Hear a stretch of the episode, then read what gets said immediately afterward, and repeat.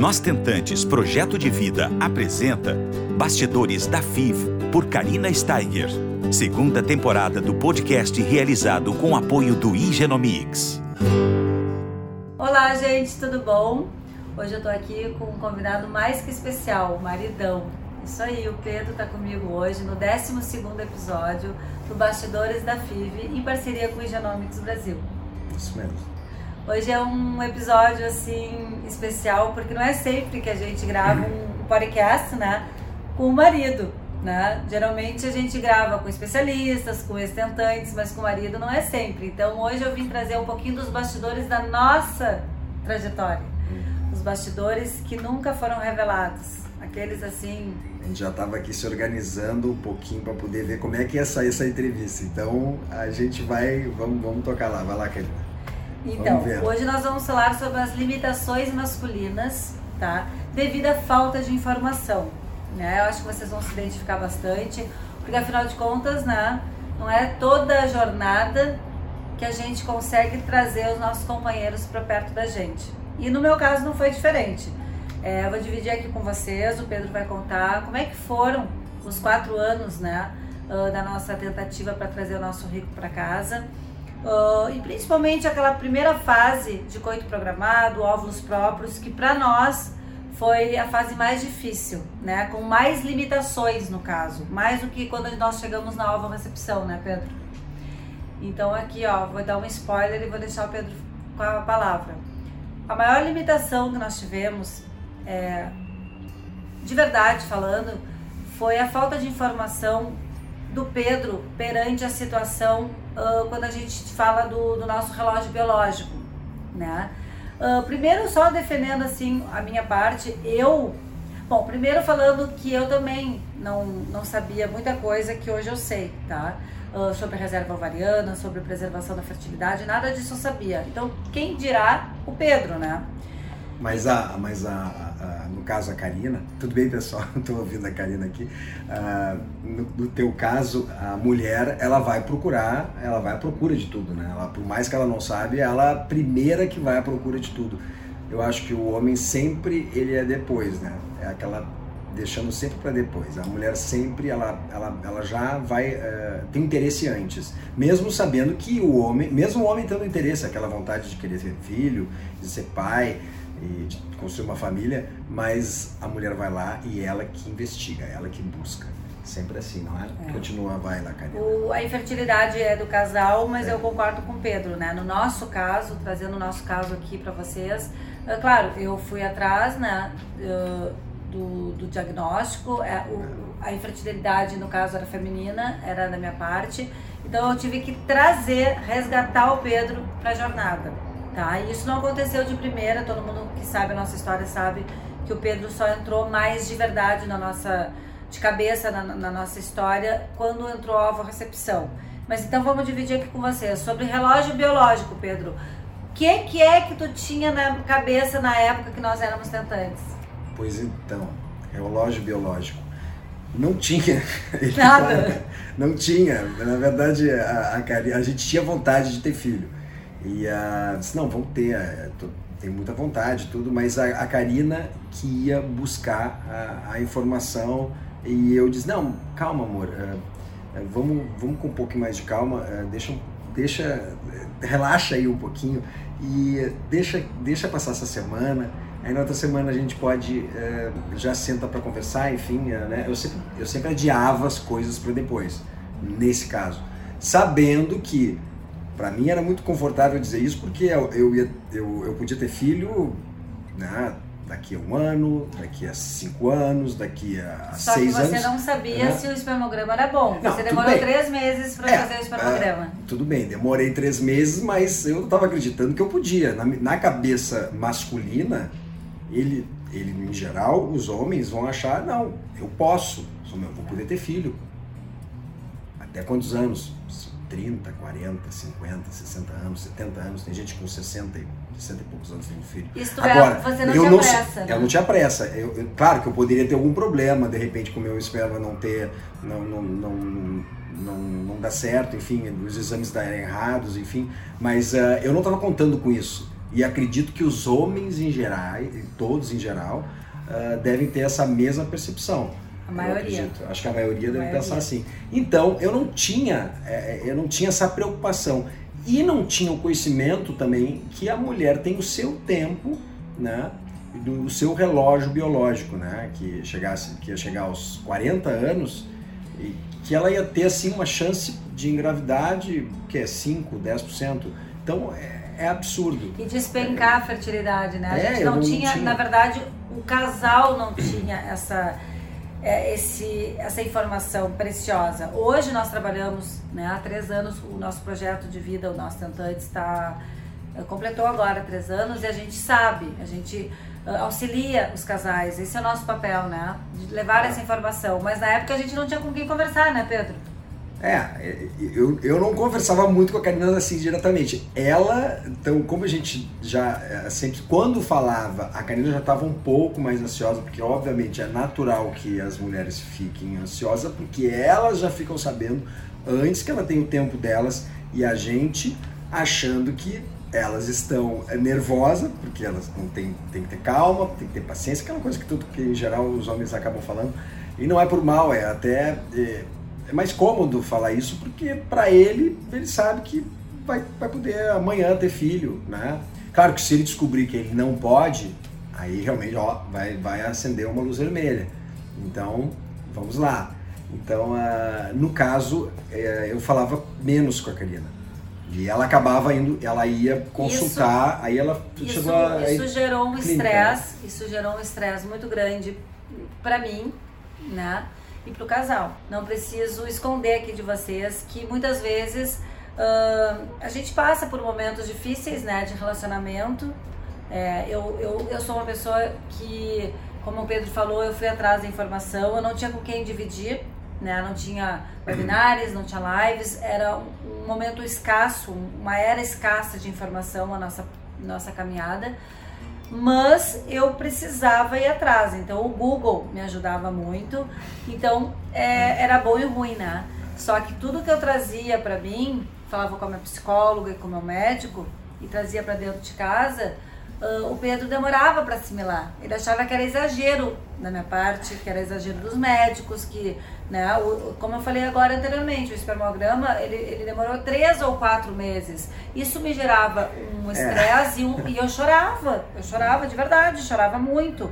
Isso só mudou né, depois da ovo, quando a gente optou e disse sim com olhos de gratidão à recepção.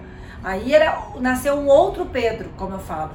Mas ali do, a Karina falou sobre o espermograma, é que o espermograma para mim era um problema, né? Imagina, eu vou ter que ir lá na, fazer a coleta do espermograma lá na clínica, lá no, no, laboratório, isso não vai dar, Karina, não vai, vai ser um, vai ser um fiasco, vai ser um horror. Aí, a, então tinha sempre essa coisa, eu vou fazer em casa o espermograma. Aí ia lá, buscava um negocinho lá para fazer em casa, e acabou fazendo em casa. Foi em casa? Foi, foi em casa. Foi em casa, depois eu levei lá. E, uh, porque ia ser uma. Acho que ia ser Teve um, dia que ele fiasco, voltou lá, né? do, do laboratório e eu perguntei aí, fez amor? Não. Aí eu sortei. Sortei, eu digo, como assim tu não fez, Pedro? Não, eu trouxe o potinho. Já digo, bom, pelo menos isso, né? Então não tá perdido esse mês.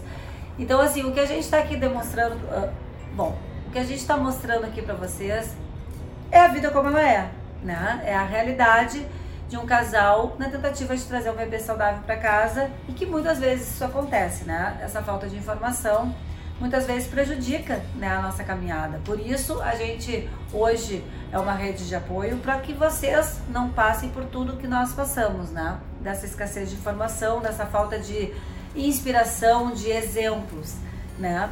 Porque hoje, quando me falam assim, Karina, é, o meu marido não está aceitando XYZ é, hoje eu tenho condições de ajudar melhor essas famílias, né? Até o Pedro fala bastante com os maridos também quando é solicitado. É, né? tem isso também. A, a, a, às vezes as pessoas acabam se identificando. Mas. Um, e, um... e o coito programado? Ah, coito programado. Então, coito programado é outra coisa muito chata também, que vou te dizer, é um saco esse negócio do coito programado. Tinha que acabar esse coito programado aí. Mas, mas uh, a pessoa tem que fazer. Né? Acontece, então, né? uh, uh, mas no meu caso uh, foi um pouco chato, porque a Karina essa realmente tem a questão da ansiedade de vocês mulheres, né? Então a gente sabe disso, a gente sabe da ansiedade. Então, junta a ansiedade com o horário do coito, coito programado, que já foi indicado pelo médico, né? Aquela coisa já for, forçada, né? E a pessoa liga, pô, tô indo, tem que ir pra casa agora, nesse exato momento, porque tem que fazer isso, isso, isso. Tem que namorar. E, uh, e tipo, sabe? Aí é uma situação um pouquinho mais chata. Então, uh, acho que aí a pessoa tem que realmente Isso criar esse clima todo para fazer. Ou quatro se... meses coito é, programado. quatro meses. Foram né? quatro meses. E quem disse... E aí, tem que tirar a ansiedade, né? As mulheres ficam ansiosas nesse, nessa questão, porque elas querem aquilo para ontem, porque precisa isso. E aí a gente já pega uma bronca um pouco sobre isso. Não, porque não. Quem sabe a gente faz de outro jeito, não é assim, assim não dá. E, não, mas enfim. só um pouquinho, um parêntese. Não é sempre que o Pedro estava é, presente naquele Sim, dia, naquele, época, né? momento. Né? naquele, momento. Porque, né, tinha vezes Sim, que ele estava em viagem, tinha vezes que ele estava trabalhando, chegava é. exausto em casa e ainda tínhamos que fazer um clima, tínhamos que fingir que estava tudo lindo, maravilhoso. É. Então, assim, foi uma fase muito difícil o coito programado. É, e eu acho que, é, e, e, acho que, que é uma situação também chata e difícil porque cada um tem a sua rotina de vida, né? E né, no meu caso, a minha e provavelmente de outros homens e famílias aí que devem ter a, de, a deles e deve ser difícil, né? E, e mais a, a, o contexto todo. Mas acho que a parte mais chata é, é, essa questão do coito programado. Eu acho que é mais chata. E, e ainda nesse mesmo período do coito programado, a, a gente ainda tem aquele mesmo pensamento, né? Calma, vai com calma, tá muito ansiosa. É, realmente tá ansiosa, mas não precisa falar toda hora. Tá com, tá Aquilo com calma, me matava. Porque isso aí também atrapalha para é. ela, né? É tudo que uma tentante não precisa é, escutar, é, é, isso, né? E aí que a gente escuta dentro da nossa casa. É. Aí é complicado. Outra coisa que me, chamou, me chama muita atenção hoje, olhando para trás, assim, que na época era uma, um drama, uma catástrofe, assim, eu não conseguia lidar com isso. Mas hoje a gente olha para trás e por isso os bastidores da FIV é interessante, porque hoje a gente consegue olhar de modo diferente tudo aquilo que a gente passou pesado, de forma pesada, né? E que a gente não conseguia parar de chorar, hoje a gente dá risada, né? Uh, no bom sentido. Uh, as injeções. Gente, vocês não têm noção do que eu passei durante as minhas tentativas com óvulos próprios. Era surreal.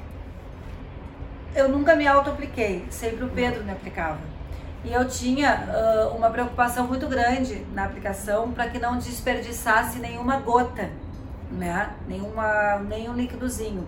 E o Pedro, toda vez que ele ia fazer a injeção, ele fazia assim, ó. Tss, e davam um jato para cima para testar. Aquilo era como se fosse uma facada em mim.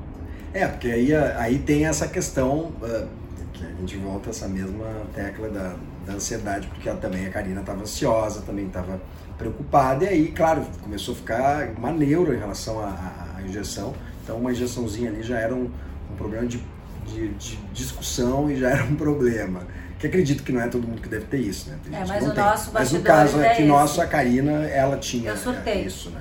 Então, uh, no meu caso, uh, então eu dava injeção nela e se tinha uma gotinha, ela ficava, ficava brava e tipo, já discutia. Ficava então, muito mal de cabeça. Já era uma outra discussão, né, nesse processo, então... Mas a gente tirou de letra, acabou fazendo tudo. Não, é, uma vez, eu nunca vou esquecer rapidamente falando que ele estava viajando, né? Então veio uma moça que, tava, que eu trabalhava para ela e, e aí eu não, eu até com ela fiquei insegura, eu fiz ela ver quatro vezes um tutorial no Google para saber como é que se aplicava, porque a caneta aquela é um pouquinho mais complexa, né? Não era uma injeção normal, era uma caneta, né? Tinha que ter um esquema todo. É, eu tenho até um podcast na primeira temporada sobre, uma enfermeira sobre a aplicação né, dos medicamentos, porque eu ficava extremamente ansiosa, eu ficava extremamente preocupada. Quando essa minha amiga veio me aplicar, é, além dos tutoriais, é, eu, eu, eu perguntava muitas coisas para ela, se ela já tinha antes dado em alguém, ela falou que não, mas que ela tava, tinha uma mão firme e tal. E aquilo começou a me gerar uma ansiedade, uma ansiedade. E, e é isso, é, essa, essa parte dos, das medicações me, me, tiraram muito sono, né? E, e tal. E, e, depois com óvulos uh, doados, isso não, não tinha mais. Parece que me deram assim um. Parece que me tiraram do meu ombro, assim, sabe? Peso, porque óvulos doados, uh, o meu óvulo não estava mais no jogo, em jogo, né? O meu óvulo não estava mais em jogo, porque eu já tinha aberto mão, né? uh, do meu DNA, da minha carga genética, eu já tinha elaborado esse luto, eu já tinha é, acreditado que tinha sido uh, essa possibilidade real de trazer o nosso filho para casa, eu já estava confortável né, com, com essa alternativa que a genética, a ciência e Deus nos proporcionou. Então eu estava tranquila. Eu disse, nós dissemos sim à alvo recepção com olhos de gratidão. Então isso estava muito tranquilo.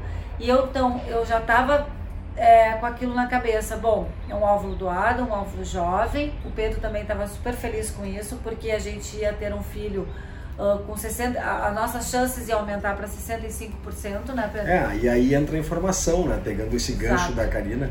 Porque aí a informação também é para lá para o começo, né? Na questão da ansiedade também, quando a gente tá, quando já sabe que tem o seu tempo, que tenha que os ovos vão envelhecendo e que, e, e que a qualidade já não é a mesma e que as chances de gravidez é, é, muito menores e que os riscos de ter alguma doença, de alguma coisa são muito maiores, aí a gente já começa a entender todo o processo. E aí esse processo ele vale desde lá do começo também. É, para quando a pessoa vai falar, ah, calma, vai com calma aí, querida. Não, tenha calma com as coisas, vai dar tudo certo, a gente vai fazer amanhã. Então quando a pessoa já sabe que tem o seu tempo, já ia tratar de outro jeito, né? Senão, não, amanhã a gente vai fazer, ou, ou agora à tarde a gente resolve, vamos ver. É. Né? A gente abraça mais a, a situação, a né? A causa. E é isso, e isso também foi para a questão da fertilização também. É, quando começou a entender é, é como é que é o processo de, de, ovo-recepção, eu, sinceramente, quando ela falou da ovo-recepção, para mim, entendi na hora eu, e, e me, ele, o médico me falou a questão das, da, da, relação, quais os benefícios né, dela, né, em questão de, de qualidade dos ovos, de tudo, do processo todo. Eu disse, eu fechei os olhos, Karina, é isso aí. Não teria nem feito, eu nem teria feito a segunda uh, FIV eu disse que a teria feito só a primeira. É, só... Mas aí voltamos àquela né? coisa mais importante de tudo: informação e esclarecimento. Ah, é. Só existe aceitação é. se a gente entende o processo. Isso para tudo na vida, principalmente para quando a gente tem que abrir mão de algo muito importante, que é o DNA, né? Só abre mão se tu entende. Ou quando a gente faz uma pergunta que me fizeram, eu vou fazer para você que, que realmente é importante para sua jornada, para a tua vida. É, quando... O que, que importa para o casal? Existe essa possibilidade de vocês trazerem essa forma de parentalidade para dentro da história de vocês, da vida e do coração de vocês? Se sim, vai, vai com medo, mas não desista. Quando, quando o meu médico, quando o médico nosso que, que nos atendeu a primeira vez, a Karina falou. Um, a gente fez uma, a gente fez uma entrevista lá na, na no primeira, no médico aqui de, de Porto Alegre, né? E aí com uma psicóloga também, e depois falou com o médico lá também, obviamente. E a gente entendia ali um pouco a, a, a recepção tava aí a gente ah, vamos fazer foi indicado a fazer na Espanha acabamos fazendo na Espanha porque não tinha aqui a eh, fila né Karina na época era difícil né a gente e foi... a gente estava a gente está falando Lembra? de dois a, a nossa jornada em... foi de 2014 a 2018 então 2000, não tinha é, 2018. não tinha assim várias coisas que atualmente tem, como não tinha facilidade. importação de óvulos, é, financiamento tinha. de FIV, a nossa fila de espera era de dois anos. Tinha. Mudou muito né? rápido. Mudou muito rápido. Muito rápido. E aí, a, mas a Espanha não, né? A Espanha já as coisas já acontecem há muito mais tempo, outras legislação, é diferente. E, a, e aí o médico que falou, fez a, a, telemedicina, no caso primeiro, a primeira ligação com a gente, foi o Fábio Cruz lá da Espanha. E, a, e, e foi, foi muito engraçado, porque a prim, tudo que ele falou, tudo sobre ovo recepção, caiu assim como uma luva. E aí eu escutei aquilo ali e disse, não, agora sim entendi o que, que é realmente isso aí. Então vamos fazer a ovo, a ovo recepção, que é a melhor. É. Não tem jeito. A gente e entendeu a... o processo e aceitamos. É, ser, que nem eu falei, a gente disse sim com olhos de gratidão, porque com 43 anos é, eu queria gerar, queria ter o barrigão. Então, na verdade, era uma possibilidade que nós estávamos. Uh, agarrando essa oportunidade com unhas e dentes, né? É verdade. E é. não medimos esforços, né? Pra para embarcarmos para a viagem mais importante da nossa vida, que foi para a Espanha trazer o Henrico, né? Que a gente estava grávido de gêmeos e um não se desenvolveu e ficou o nosso Rico Rico, que é a coisa mais linda do mundo e que nos faz olhar para trás, né, Pedro, e dizer assim, tudo valeu a pena, né? tudo, tudo, tudo, tudo. A gente esquece de tudo se a gente quiser, né? Porque é um amor que só cresce, é avassalador, é gigante. E às com vezes certeza. eu falo para as pessoas, vão com medo, só não desistam, porque não existe não ter medo, entende? Então... É, o, o meu medo era ter dois, né? Na verdade, o meu medo era ter dois, não era nem ter um. Outro bastidores aqui é, para finalizar. A gente faz o, não, não, pode falar. Pode falar do dois? Não, rapidamente. É porque era né? para fazer um, daí foi para lá, consegui, conseguiu botar dois, dois embriões, era, geralmente é um embrião, e uh, colocou-se dois embriões, óbvio, no caso deu, deu os dois embriões, né? Aí eu surtei durante uma semana, assim, praticamente. Pensa no homem dois, né? nervoso. Né? Porque não era um, é dois, vai ser um, vai tudo, vamos duplicar tudo, né? Já, a gente já está indo para Espanha, já estava fazendo aqui, já está indo para Espanha. Já é um custo um pouco elevado, é pouco não é elevado fazer lá, né? Então uh, hoje não. Ele, hoje, ele quase surtou, eu pessoal. Eu surtei, gente, surtei. Mas aí, depois se acostumou depois com a ideia. Acabou a Karina perdendo. Perdi, é, um, um saquinho um, gestacional já não estava mais aparecendo, é, eu tive um sangramento muito grande. E aí ficou. E nós tivemos aí uma perda, né? Com sete semanas. Aí depois fiquei com remorso ainda, depois achando que eles, pô, fiquei com remorso, porque achando que era. Porque eu tinha falado que não era para ter dois, né? No fim foi só um. Mas graças a Deus, deu um só, tá, tá perfeito. Foi só bom. que assim, ó, na hora da transferência é. Olha os bastidores, tem muita coisa aqui. Na hora da transferência, uh, nós ainda estávamos nos debatendo. Porque eu estava ah, ali, sabe? Eu queria dois. E eu dizia desde o começo até o fim, eu quero dois, eu quero dois. Aí Na o hora. Pedro e o meu médico diziam, não, mas vamos transferir um, quem sabe? E o Pedro dizia, um amor. Eu falei, não, eu vim até aqui com a ajuda de 200 tios de alma do Henrico e a gente vai botar dois. E aí a gente botou dois. Né? Então, assim, são muitos bastidores, são muitas histórias para a gente multiplicar, para a gente dividir, para a gente sonhar com vocês, para vocês se identificarem. Os bastidores da FIV é isso, é, é, a vida como ela é, como eu disse, né? É o, o que a gente sente realmente olhando para trás uh, e consegue falar de uma maneira mais leve, né? Sobre tudo que era pesadíssimo na época mas que hoje, graças a Deus, não é mais. E a gente está aqui para ajudar vocês, para vocês não se sentirem sozinhas, sozinhos, para vocês verem que todo mundo tem uma história uh, por trás, né, de um positivo, de um filho vivo, né, de um nascido vivo. Por trás de um nascido vivo, todo mundo tem uma história. E ela é singular, cada um tem a sua receitinha do seu bolo. O mais importante é trazer essas informações para vocês e conhecer, como a gente fala, todas as formas de gerar amor. É, e, e no meu caso, no caso masculino, especificamente que a gente está falando sobre ovo-recepção, é, porque as mulheres reclamam muito, né, que tem é, problemas com os maridos aí, e é, o mais importante é eles entenderem o processo. Eu sempre falo isso para a Karina, depois que entender o processo, primeiro ele tem que entender como é que é o processo processo mesmo e quais são as vantagens de, uh, de ter uma ovo-recepção ou com óvulos próprios de, da, da, da, no caso, que vai gestar a esposa dele, que tenha 45 anos ou 40 anos, ou enfim, né, já está um pouco mais elevada a idade e já está com os óvulos mais velhos, então não tem tanta qualidade. Então tem que botar os prós e contras. Depois é. que entender esses prós e contras, eu tenho certeza que ele vai mudar, vai mudar de, de ideia vai, e realmente ela vai, vai, essa pessoa vai, vai olhar com outros virar olhos. Chave. Vai virar chave. Até porque você é. falou uma coisa é. muito importante. Porque o homem precisa saber, entender, o homem tem muito essa questão de levar, se colocar ali para ele, vai dizer, não, realmente as vantagens são bem melhores, são, é, é bem diferente, né? O jovem é jovem, de uma menina, uma menina jovem, né? O embrião é escolhido, o, o, óvulo é o melhor óvulo que é colocado, o esperma, claro, se for do marido ou se for doado, vai ser sempre o melhor, as, as escolhas são toda, todas bem feitas e o, o, melhor embrião que é colocado é, é o melhor que está ali. Então a, é, a, pessoa vai entender como é que é o processo todo, estou falando é, né, na linguagem prática, de quem não, não conhece, não é técnico. Né? Então é, eu acho que aí a pessoa vai olhar. Mas falou uma coisa muito importante, olhos, qualidade é. não é quantidade. Né? E que ah, isso a gente também não sabia, porque a primeira tentativa, só para terminar o Bastidores da FIF comigo com o Pedro, eu botei, a primeira tentativa com óvulos próprios, eu botei quatro blastocistos. tá? Eu não sei se, se eles eram euploides ou não, porque a gente não fez biópsia, mas eu inseri quatro blastocistos que foram até o estágio né, de blastocisto.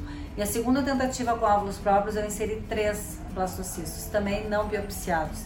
Então, pessoal, o que eu quero dizer é que na época que nós éramos tentantes, a gente achava, bom, quatro embriões é, é, é um monte blastocistos que na época não, eu não sabia o que soubesse, era, mas depois eu soube, né? Se eu soubesse que era quatro, eu já não teria nem deixado colocar, porque ela nem sabia que era quatro. Fiquei pensando agora, eu, eu, tinha esquecido até que era quatro. É, tu eu devia ter deixado quatro. botar quatro, imagina se desse os quatro. Bom, é isso então. aí então, pessoal. A gente dividiu com vocês os nossos bastidores das nossas FIVs, da nossa trajetória de quatro anos tentantes, né?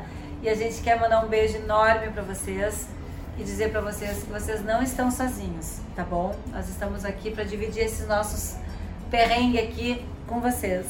É verdade. E quando vocês precisarem de alguma coisa, entrar em contato com a gente e acessar a nossa plataforma, nossas redes, os contatos do Nós Tentantes, que a gente vai estar sempre à disposição.